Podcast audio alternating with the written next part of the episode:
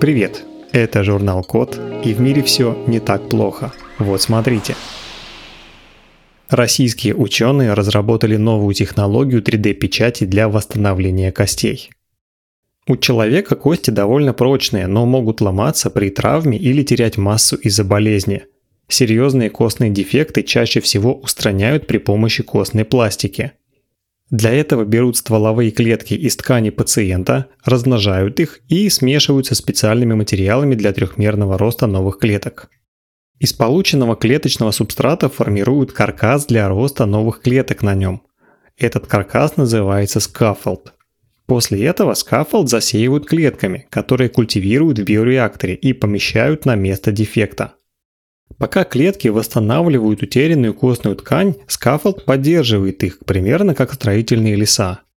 Идеальный каркас scaffold для восстановления кости должен иметь трехмерную пористую структуру с прочно взаимосвязанной сетью пор и при этом быть биосовместимым и растворяемым в организме. Скафолды печатают на 3D принтере, но технология по-прежнему несовершенна. Например, при печати нельзя управлять распределением биоактивных молекул и формировать неоднородные структуры. Современная технология 3D-печати не позволяет объединять частицы с разными свойствами, которые бы имитировали контакты тканей. Исследователи из Санкт-Петербурга и Германии предложили такое решение – печатать скафолды путем фотосшивания наночастиц. Как это работает? Для печати берут наночастицы на основе биоразлагаемой полимолочной кислоты и нанокристаллической целлюлозы. На состав воздействуют ультрафиолетом, в результате чего частицы образуют между собой связи и объединяются в неоднородные трехмерные структуры. Например, кость должна быть жесткой снаружи и пористой внутри. В качестве чернил для печати скафолда по новому методу можно использовать суспензии различных наночастиц с разной жесткостью. За счет почти одновременной печати из нескольких головок 3D принтера можно создавать скафолды с механическими свойствами, которые различаются в разных участках структуры.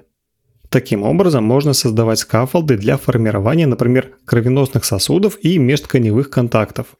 В итоге так можно создавать структуры, которые будут практически полностью имитировать свойства сложно организованных биологических тканей.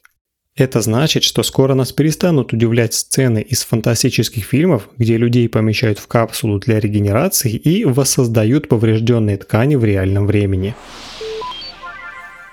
На этом все. Спасибо за внимание. Заходите на сайт thecode.media и подписывайтесь на нас в социальных сетях. С вами был Михаил Полянин.